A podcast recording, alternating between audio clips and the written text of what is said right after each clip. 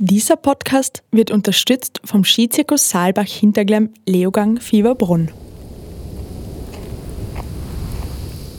For sure, to climb 1,000 meter peaks, it includes moments where you have to be able to suffer. In the real time, it means you have to be ready to support the price of your dreams.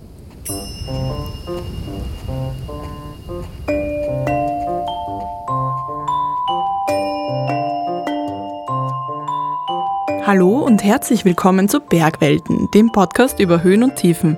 Mein Name ist Mara Simperler. Und mein Name ist Robert Maruna. Und das ist die allererste Folge der Winterstaffel.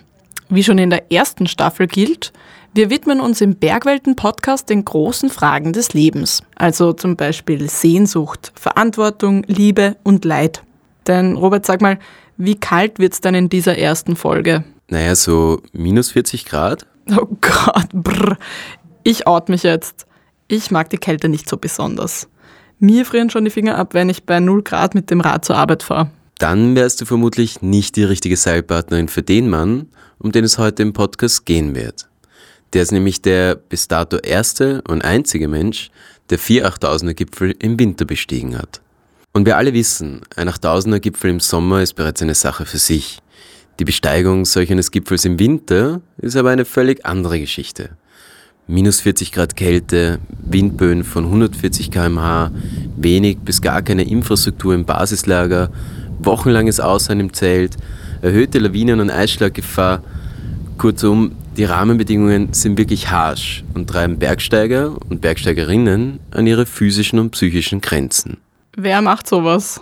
Der italienische Extrembergsteiger Simone Moro, der macht sowas. Der hat sich die Winterbesteigungen sozusagen zum Markenzeichen gemacht. Und warum tut man sich das an? Vermutlich hat jeder Bergsteiger oder jede Kletterin eine ganz persönliche Antwort darauf, weil ja jeder Mensch in den Bergen an seine individuellen Grenzen stößt. Aber um zu erklären, warum Simone Moro im Winter in den Karakorum oder Himalaya fährt und sich diesen widrigen Bedingungen aussetzt, muss man zunächst einmal erzählen, wer Simone Moro eigentlich ist und wie er mit den Bergen überhaupt in Berührung gekommen ist. Dann würde ich sagen, legen wir los.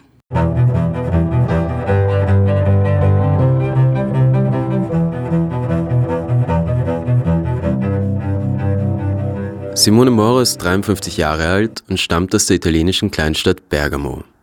Die liegt nördlich von Mailand und insofern ein wenig abseits der Alpen. Und bis zu seinem zehnten Lebensjahr, so sagt Simone selbst, hat sich sein Leben auf einer maximalen Höhe von 1500 Meter abgespielt bis er dann eines Sommers mit seinem Vater und seinen Brüdern zum Wandern in die Dolomiten gefahren ist. When you go in the Dolomites, als wir das erste Mal äh, unsere Sommerferien in den Dolomiten verbrachten, war ich fasziniert von den schroffen Felsen und steilen Gipfeln. Diese vertikalen Welt rund um mich herum hat mich spürbar angezogen und ich sah alle die Bergsteiger und Kletterer mit ihrer Ausrüstung vorbeigehen. Also fragte ich meinen Vater, warum wir bloß wandern und nicht klettern gehen. Aber mein Vater war keine Bergsteiger. Sondern Rennradfahrer. Er war sogar italienischer Champion der neben seinem täglichen Training einem normalen Beruf nachging und sich gewissenhaft um die Familie sorgte. Und auch wenn Simone Moros Vater kein Bergsteiger war, spielte er eine unglaublich große Rolle in seinem Leben. Aber dazu kommen wir später noch. Zunächst einmal ist Folgendes wichtig zu wissen. Simone Moro wollte unbedingt klettern. Und für den Vater war die naheliegendste Lösung der Klettersteig. Ein Kompromiss zwischen Bergsteigen und Wandern. Das lief für eine gewisse Zeit ganz gut, Moros Vater hat aber schnell erkannt, dass seinem Sohn das Ganze nicht reichen würde. Also hat er ihn im Kletterverein Bergamo angemeldet und dann ging eigentlich alles ganz schnell. And so that's why I fall in love immediately with the. Ich habe mich sofort in diesen Sport verliebt. Ich habe schnell verstanden, dass das Klettern mir Freiheit ermöglicht, die ich vorher nicht hatte, und dass es mein Weg sein würde, um diese Welt zu entdecken. Ich war zu Beginn Sportkletterer, nicht Alpinist. Und diese drei Schritte waren prägend für meine Entwicklung. Vom Wandern über das Klettern steil gehen zum Sportklettern. Und mit 16 Jahren geht Simone Moore beim Sport Roccia dem ersten Kletterweltkampf der Geschichte an den Start. Und er wird später Teil der italienischen Nationalmannschaft im Klettern. Die nächsten Jahre reiste er von Wettkampf zu Wettkampf, gewonnen hat er aber keinen einzigen. I stopped when I climbed 8B plus. Ich bin damals in Schwierigkeitsgrad 8B Plus geklettert. Das war zu dieser Zeit wirklich oberste Liga. Aber ich hatte das Gefühl, dass mir etwas fehlte. Und ich erkannte, dass das Wettkampfklettern nicht mein Weg war. Ich habe mich dort immer wie ein Süßwasserfisch im Meer gefühlt weil ich ja ursprünglich in der Natur, in den Wänden, den Dolomiten zum Klettern begonnen hatte und nicht an der Plastikgriffe in einer Kletterhalle. Also begann ich alpine Routen in großer Höhe in einem modernen Stil zu klettern. Das haben damals nur wenige Menschen gemacht. In Italien war ich vielleicht sogar der erste überhaupt. Und dann erhielt ich 1992 die Einladung, mich einer Expedition zum Mount Everest anzuschließen. Ich habe sofort das Ticket gebucht. And I get the opportunity to go for the first time in Himalaya. Okay, also Simone Moro steigt auf den Everest, den höchsten Berg der Welt. Wie ist es ihm dabei ergangen? Ihm ist damals der Fehler passiert, der wohl vielen jungen und starken Bergsteigern widerfährt. Er hat die Akklimatisierungsphase unterschätzt und musste auf über 7000 Meter wieder umkehren. Er hat es also nicht auf den Gipfel des Mount Everest geschafft. Simone Moro sagt, das war ein Schlag ins Gesicht, aber kein Knockout. Und seitdem weiß er, dass der Himalaya und die hohen Berge die Welt sind, nach der er gesucht hat. Okay, aber jetzt hast du ja schon zu Beginn der Folge gesagt, wie anstrengend eine 8000er Besteigung im Winter ist. Wenn er also damals Probleme hatte, im Sommer auf den Everest zu kommen, wie ist er dann bitte auf die Idee gekommen, 8000er im Winter zu besteigen? Naja, man darf jetzt nicht vergessen, damals war Simone Mora jung und im Höhenbergsteigen noch recht unerfahren. In den folgenden zehn Jahren hat er ja viele Sieben- und Achttausender bestiegen. Einige Erstbegehungen an neuen Routen gehen auf sein Konto und 2004 gelang ihm dann die erste Winterbesteigung eines Achttausenders, der Shishapangma. Und dafür nennt Simone Mora zwei Gründe. Einerseits wusste er, dass er mit Kälte einfach sehr gut umgehen kann, das war schon in seiner Kindheit so, und von Jugendtagen an war er fasziniert von den Leistungen polnischer Extrembergsteiger wie Jerzy Kukuczka, die in den 80er Jahren die ersten 8000 im Winter bestiegen hatten. Simone Moro sagt, They were animals. Die waren wie Tiere, aber im positiven Sinn. Sie waren einfach Männer, die ihrer Zeit voraus waren. Sie stammten aus armen Verhältnissen, hatten schlechte Ausrüstungen dabei, aber sie hatten große Träume und einen unglaublichen Antrieb, diese Träume Realität werden zu lassen. Ich war wirklich fasziniert von diesen Menschen. Worte wie Hunger oder Müdigkeit gab es in ihrem Wortschatz nicht. From the vocabulary, those words. Er hat das also nicht nur gemacht, weil er der Erste sein wollte, der 8000er Gipfel im Winter besteigt? Als ich ihm diese Frage gestellt habe, hat er mir eine Antwort gegeben, die über 30 Minuten gedauert hat. Du musst wissen, Simone Maurer spricht viel, gern und er hat eine große Vorliebe für Metaphern. Und das spricht wiederum auch sehr für seinen lebendigen Charakter. Man kann ihm keine einfache Frage stellen und erwarten, dass man auch eine einfache Antwort erhält. Die Beweggründe für sein Handeln sind meist tiefgründiger und weit vielfältiger, als man denken würde. The first tip I always write in my social media when they ask me is mein erster Tipp an die nachfolgende Generation ist immer dieser. Wenn du in der modernen Welt noch so etwas wie ein Entdecker sein willst, dann musst du die Geschichte des Alpinismus kennen, um zu verstehen, was einen Pionier ausmacht. Nur so kannst du wissen, was noch nicht getan worden ist. Ich habe nach etwas gesucht, das zu meiner Fähigkeit passt. Und ich wusste, dass ich das Potenzial habe, den Horizont des Möglichen ein kleines Stück zu verschieben. Ich war im Winter auf vier von 14 Gipfeln oberhalb der 8000er Grenze. Irgendwann wird es einen Menschen geben, der alle 14 im Winter bestiegen hat. Es gibt es noch viel Räume für Neues. Das ist der Grund, warum ich mich den Winterbesteigungen verschrieben habe. Ich empfinde die Kälte einfach nicht als solch eine Qual wie andere Menschen. I dedicate in winter. I'm not suffering cold or not so much like the other. Okay, jetzt mal ganz ehrlich. Die Kälte ist für ihn keine Qual? Ganz objektiv betrachtet? Bei minus 40 Grad durch hüfthohen Schnee zu stapfen und nach Luft zu schnappen, nur um einen 8000 Meter hohen Felsriegel mitten im Nirgendwo zu besteigen, das klingt für mich jetzt nicht gerade nach einem sonnigen Spaziergang. Das ist es auch sicherlich nicht. Für Simone Moro ist es aber der Preis, den er bereit ist zu zahlen, beziehungsweise eben die Qual, die er auf sich nimmt, um sein Ziel zu erreichen. Der springende Punkt für Moro ist nämlich, er setzt sich dieser Qual freiwillig aus. For sure, to climb 1,000 meter peaks, it includes moments where you have to be able to suffer. Okay? Wenn man 8000 Meter Höhegipfel im Winter besteigen will, dann muss man natürlich bereit sein, sich zu quälen. Wobei Qual das falsche Wort ist, weil wir es immer mit etwas Negativ verbinden. Wenn man Qualen erleidet, weil man nicht gesund, krank oder verletzt ist, dann ist klar, dass man sich nicht freiwillig für diese Situation entschieden hat. Und genau darin liegt die Bedeutung. Man hat sich diese Qualen nicht freiwillig ausgesucht wenn man im Studium oder im Training leidet, um eine Prüfung zu bestehen oder einen Wettkampf zu gewinnen, oder wenn man leidet, weil man einen Berg besteigen und eben Geschichte schreiben will, dann ist dieses Leiden genau der Preis, den man bereit sein muss zu zahlen, um sich diesen Traum zu erfüllen. Diese Form von Leiden oder Qual ist eine völlig andere als im herkömmlichen Sinnen. Wenn man sich dafür entscheidet zu leiden, dann ist das ein riesiges Privileg. Aber wenn man äh, gezwungen ist, ohne wirklichen Grund zu leiden, dann ist es wirkliches Leiden. But when you choose to suffer, it's a huge privilege because you can stop in any moment. No, it's too much. You stop. Ein weiterer entscheidender Punkt in Moros Herangehensweise zum Thema Qual, der wurzelt in seiner Familiengeschichte. Und hier kommt nun sein Vater, der italienische Rennrad-Champion, von dem wir anfangs kurz gesprochen haben, wieder ins Spiel. My father, they were 10 brothers and two sisters. They were super poor, super poor. Mein Vater stammt aus einer sehr armen Familie. Er hatte zehn Brüder und zwei Schwestern. Er erzählt mir, dass er während des Zweiten Weltkriegs zweimal ins Krankenhaus musste. Einmal aß er als Kind Seife, weil er so hungrig war und dachte, es wäre Brot gewesen.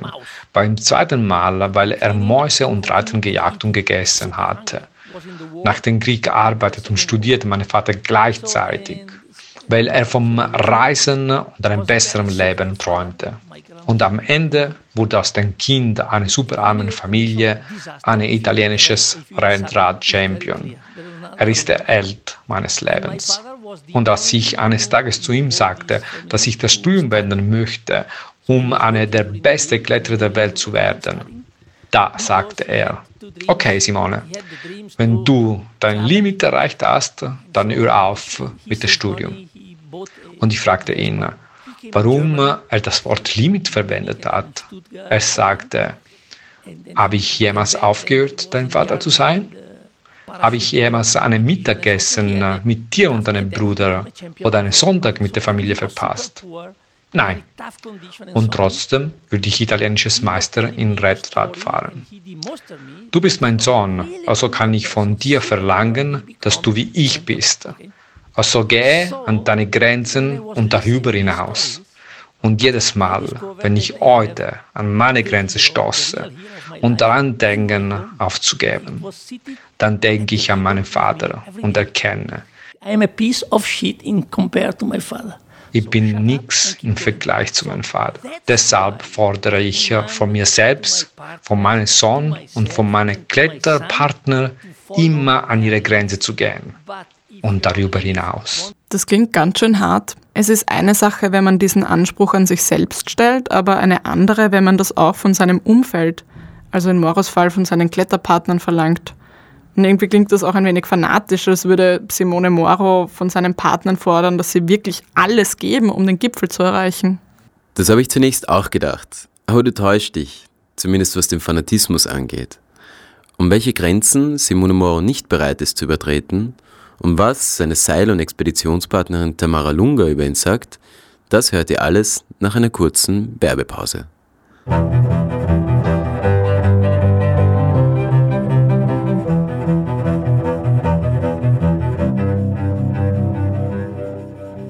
...270 Pistenkilometer, 70 moderne Lifte und 60 urige Hütten im lässigsten Skigebiet der Alpen dem Skizirkus Saalbach-Hinterglemm Leogang Fieberbrunn, ist genug Platz, um Abstand zu halten und die Weite der Natur und den frischen Schnee zu genießen. Das Skivergnügen fällt dieses Jahr also nicht aus. Ein Verhaltenskodex sorgt für die Gesundheit aller Gäste. Und die müssen sich nur noch ums Wedeln kümmern. Wir sehen uns im Home of Lessig, geöffnet ab 24. Dezember.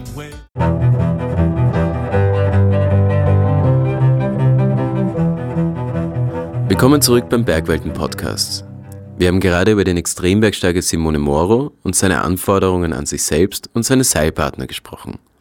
Und Simone Moro sagt, You have to understand that I need people that has to be ready to pay the price of their dream. Für meine Expeditionen suche ich Menschen, die bereit sind, denselben Preis zu bezahlen wie ich. Wir haben nichts zum Essen, aber wir klettern. Darum geht's.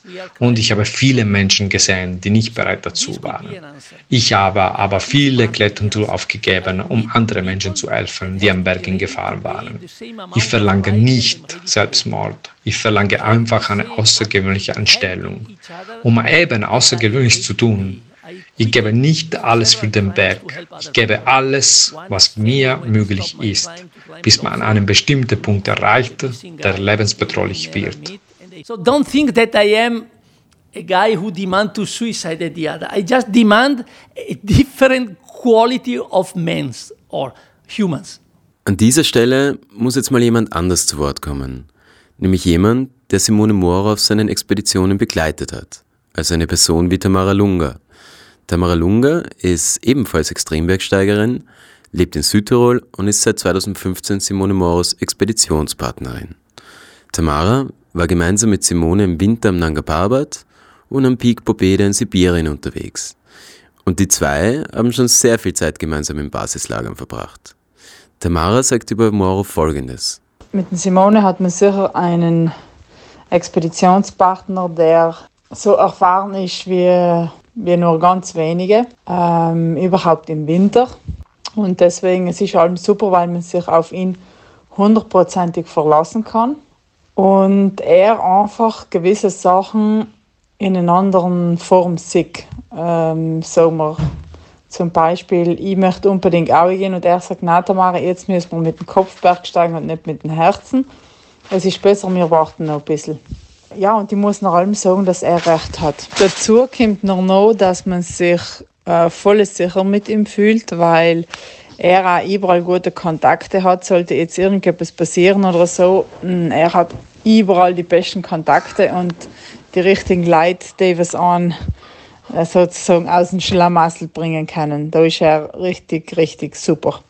Apropos Schlamassel. Simone Moro und Tamara Lunga hatten bei ihrer letzten Winterexpedition am Gaschabrum 1 unheimliches Glück, als Simone in eine Gletscherspalte gestürzt ist und Tamara nur knapp den Sturz fangen konnte. Was an diesem Erlebnis besonders ist, Simone Moro sagt über sich selbst, dass er sehr genau darauf höre, was ihm seine Angst sagen will. Und an diesem Morgen hat er bereits ein mulmiges Gefühl, obwohl die Bedingungen eigentlich perfekt waren. Er hat seine innere Stimme leider ignoriert. And during this expedition, there was a morning when I fall in the, in the crevasse. Am Tag, als ich die Gletscherspalte stürzte, bin ich aufgewacht und sagte zu Tamara, müssen wir heute losgehen? Und sie sagte, ja, natürlich. Das Wetter ist perfekt, die Bedingungen gut. Also haben wir uns entschieden, zu Camp One aufzusteigen. Aber eigentlich hatte ich ein schlechtes Gefühl dabei. Und es war das erste Mal in meinem Leben, dass ich nicht auf meine innere Stimme gehört hatte und dabei fast draufgegangen wäre. Aber ich mache ihr keinen Vorwurf. Sie hatte völlig recht, damit loszugehen. Die Bedingungen, das Wetter, alles hat dafür gesprochen. Außer eben die Stimme in meinem Kopf. Und wenn ich an den Tag allein gewesen wäre, dann wäre ich vermutlich im Zelt geblieben. Aber wichtig ist, ich hatte Glück. And I was lucky enough now to tell you, believe me, I will, it will never happen again. When I had this feeling, even I am 10 meters from the summit, I stop and come back. Because two times I had been lucky. If I expect that also the third times I will be lucky, I demanded too much from God and from my life. Er spricht davon, dass er schon zweimal Glück gehabt hat Was ist denn beim ersten Mal passiert? Du musst wissen, Mara, Simone Moro war langjähriger Expeditionspartner von Anatoli Bukrev, einem russisch-kasachischen Extrembergsteiger, der neun von 14 8000er bestiegen hat. Im Winter 1997 versuchten Simone Moro, Dimitriv Sobolev und Bukrev die Südwand der 8091 Meter hohen Annapurna zu durchsteigen. Auf ca. 6000 Meter wurden alle drei von einer Lawine mitgerissen und verschüttet. Nur Simone Moro hat das Unglück überlebt. Ich habe ihn auch dazu befragt, weil ich wissen wollte, wie und warum er nach solch einem Erlebnis wieder zurück in die Berge gegangen ist. Er hat mir darauf eine sehr inspirierende und bildhafte Antwort gegeben. Well, this is a very deep question. Wenn wir das Leben wie ein Buch betrachten, dann wissen wir, wie dieses Buch enden wird. Der Protagonist, also du oder ich, werden sterben. Wir haben uns nicht dafür entschieden, dieses Buch aufzuschlagen. Und wir können auch das Ende nicht ändern. Aber wir können entscheiden, was in dieser Geschichte stehen soll, damit sie interessant wird. Ich habe mich dafür entschieden, dass mein Buch ein spannendes und vor allem langes sein soll. Deswegen höre ich ganz genau drauf, was meine Angst mir sagen will. Und äh, wichtiges ist, von seinem Glück zu lernen. Ich bin kein von Adrenalin getriebener Mensch. Da wäre mein Buch höchstens eine Kurzgeschichte. Und ich will nicht, dass meine Kinder diese Geschichte lesen müssen. That's why I'm listening the fear. Das ist wirklich ein sehr schöner Vergleich.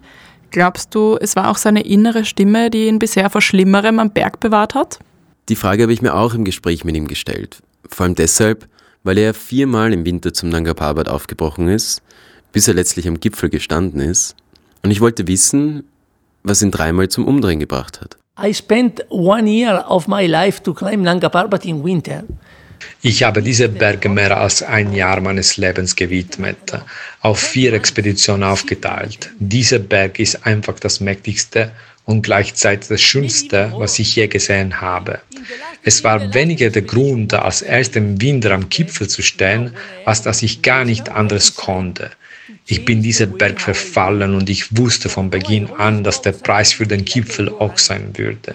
Die heißigen Temperaturen, das ständige Ausharren im Basislager, die müßige Versorgung und hinzu kommt die Gewissheit, dass man vielleicht doch umdrehen und die Expedition abbrechen muss. Und ich habe viele Expeditionen abgebrochen, aus den unterschiedlichen Gründen. Aber Fehler gehören zum Leben dazu. Sie geben uns die Möglichkeit zu lernen und sie bewahren uns vor Feldentscheidungen in der Zukunft. Ich muss sagen, dass das Bild, das ich am Anfang von Simone Moro gehabt habe, so von einem Extrembergsteiger, der so gut wie alles für den Erfolg gibt, das schwindet immer mehr. Ist er auch nicht. Er spricht ja total offen über seine Fehler und Expeditionen, die nicht geglückt sind. Du musst wissen, von seinen 16 Winterexpeditionen auf hohe Berge waren bloß vier erfolgreich. Aber er meint, dass ihn das wohl auch von anderen Bergsteigern unterscheidet, dass er seine Fehler nicht vor der Presse, Medien oder anderen verschweigt. If I analyze my expedition, I have 28 percentage, I think, of failure. 30, 28. So it's a lot. Wenn ich eine Striche unter alle meine Expeditionen ziehe, dann sehe ich, dass ich eine Fehlerquote von rund 30 Prozent habe, was sehr viel ist. Aber ich bin davon überzeugt, dass die Medien und die Menschen mich mehr respektieren, wenn ich die Wahrheit sage, dass auch ich versage. Jeder Tag ist eine Ansammlung von Misserfolgen und wir versuchen immer, das zu vergeben. Aber Fehler sind menschliche.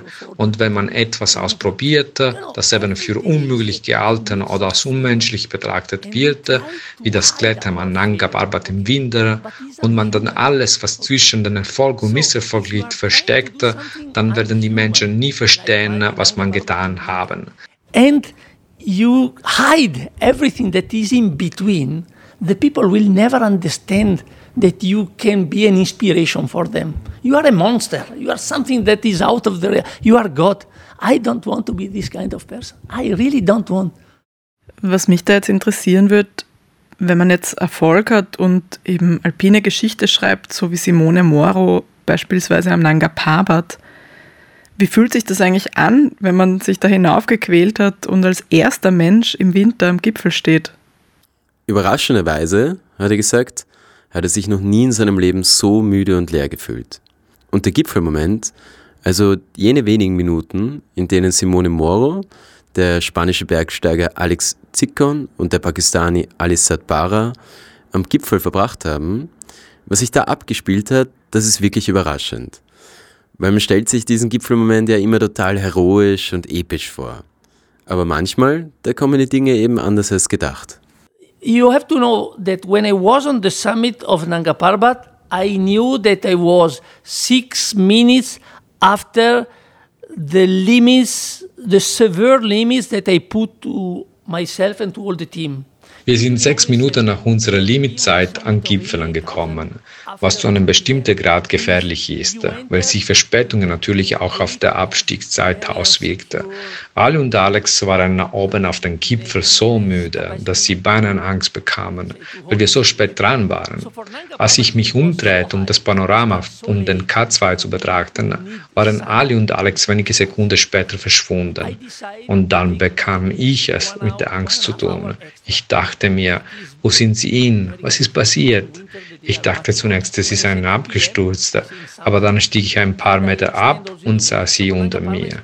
Sie schreien mir zu, lass uns runtergehen, wir sind spät dran, wir müssen absteigen. Und ich sagte, kommt auch, wir müssen ein Foto machen. Ich meine, wir sind die ersten Menschen, die im Winter den Nanga besteigen und dann gibt es keine Foto. Niemand wird uns ohne Fotoglauben schenken. Wir machen jeden Tag tausend Selfie und dann keine Foto auf der Gipfel der Nanga. Ich musste sie fast dazu zwingen, wieder zurückzukommen und wir machten ein Foto. Die Bade waren aber so verängstigt, dass sie sich sofort umdreht und wieder abstiegen. Und ich weiß nicht warum, denn normalerweise mache ich so etwas nie, aber ich die Foto überprüfte und sie waren alle verschwommen und unscharf. Also schrie ich ihnen und zwang sie noch einmal dazu, wieder auch zu kommen und das Foto ein weiteres Mal zu machen.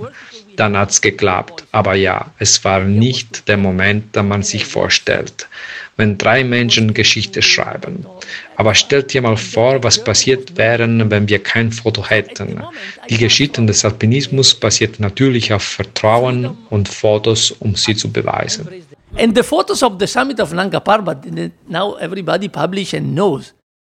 Okay, das ist wirklich eine völlig skurrile Geschichte. Aber weißt du, was mich noch interessieren würde? Wir haben ja jetzt viel von Simone Moros Herangehensweise zu den Bergen gehört, von seinen Expeditionen im Winter und seiner Auffassung von Qual. Aber was er macht, ist halt wirklich extrem. Was können wir jetzt unseren Hörerinnen und Hörern mitgeben, wenn sie bei ihrer nächsten Wanderung oder bei ihrer nächsten Skitour unterhalb des Gipfels stehen und sich denken, warum tue ich mir das an? Ich glaube, es gibt vieles, was wir aus Simone Moros Geschichte für unseren eigenen, unter Anführungszeichen, Leidensweg zum Gipfelerlebnis lernen können. Erstens, dass man eben bereit sein muss, für seine Träume zu kämpfen und sich vielleicht auch einmal richtig abzuquälen. Zweitens, dass der Weg zum Gipfel herausfordernd und mühselig sein kann, das wissen wir. Aber er darf auch mit Fehlern gespickt sein. Wichtig ist bloß, dass man zu diesen Fehlern steht und aus ihnen lernt. Und drittens, Kälte wird eben nur dann zur Qual, wenn wir sie als solche empfinden. Und außerdem sollten wir uns immer eine Frage stellen. Wollen wir der Protagonist unseres Lebens sein oder der Zuseher? Und was Simone Moro damit meint, das sagt euch am besten selbst. You want to be a passive passenger on this life or you try to be a protagonist? Das Leben ist in gewisser Weise auch wie ein Busfahrt. Wir wissen nicht, wann wir aussteigen und den Bus verlassen müssen. Also was magst du? Bist du ein passiver Beifahrer oder versuchender Länger und Protagonist zu sein? Deshalb versuche ich mich immer wieder neu zu entdecken und weiterzuentwickeln. Wenn man immer in seiner Komfortzone bleibt, kann das auf gewisse Art und Weise gefährlich sein. Wenn man auch so immer langsam und gemütlich den Bus auf der immer gleichen Straße lenkt, dann wird man anfangen mit seinen Mitfahrern zu plaudern weil man kennt ja den Weg, man weiß, wohin die Straße führt und so weiter. Und dann wird das Unvermeidliche passieren. Man ist abgelenkt und wird einen Unfall bauen, wenn man unachtsam war, wenn man glaubt zu wissen, was als nächstes passiert wird. Wenn man den Bus aber hin und wieder eine kleine Spur schneller fährt, dann wird man genau auf Farben achten und nicht anfangen, mit jemand anderes im Bus zu quatschen. Man richtet seine gesamte Aufmerksamkeit auf das Hier und Jetzt. Man entscheidet selbst und ist somit Protagonist und nicht zu sehr seines Lebens.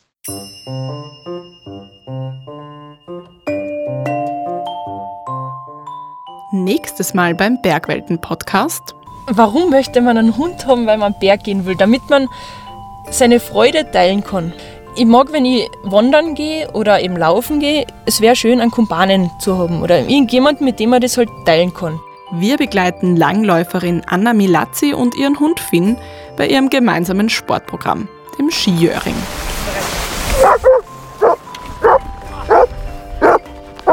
Was macht die besondere Beziehung zwischen Hund und Mensch aus? Und verändert ein tierischer Begleiter den Blick auf die Berge? Das war die erste Folge der Winterstaffel von Bergwelten, dem Podcast über Höhen und Tiefen. Wenn euch die Folge gefallen hat, dann abonniert uns doch auf Apple Podcasts, Spotify oder wo ihr sonst eure Podcasts hört und hinterlasst uns eine Bewertung oder einen Kommentar. Für alle, die noch nicht genug haben, online findet ihr uns auf bergwelten.com oder ihr kauft euch das aktuelle Bergwelten-Magazin. Ihr findet uns auch auf Instagram und Facebook, jeweils unter dem Namen Bergwelten. Wir freuen uns von euch zu hören. Der Bergwelten-Podcast wird produziert von Martin Foschinski, Katharina Lehner, Robert Maruna, Katrin Rath und Mara Simpala. Vielen Dank an dieser Stelle auch an Vito Giordano, der Simone Moro seine Stimme geliehen hat. Wir hören uns in zwei Wochen wieder. Bis dahin, viel Spaß in den Bergen.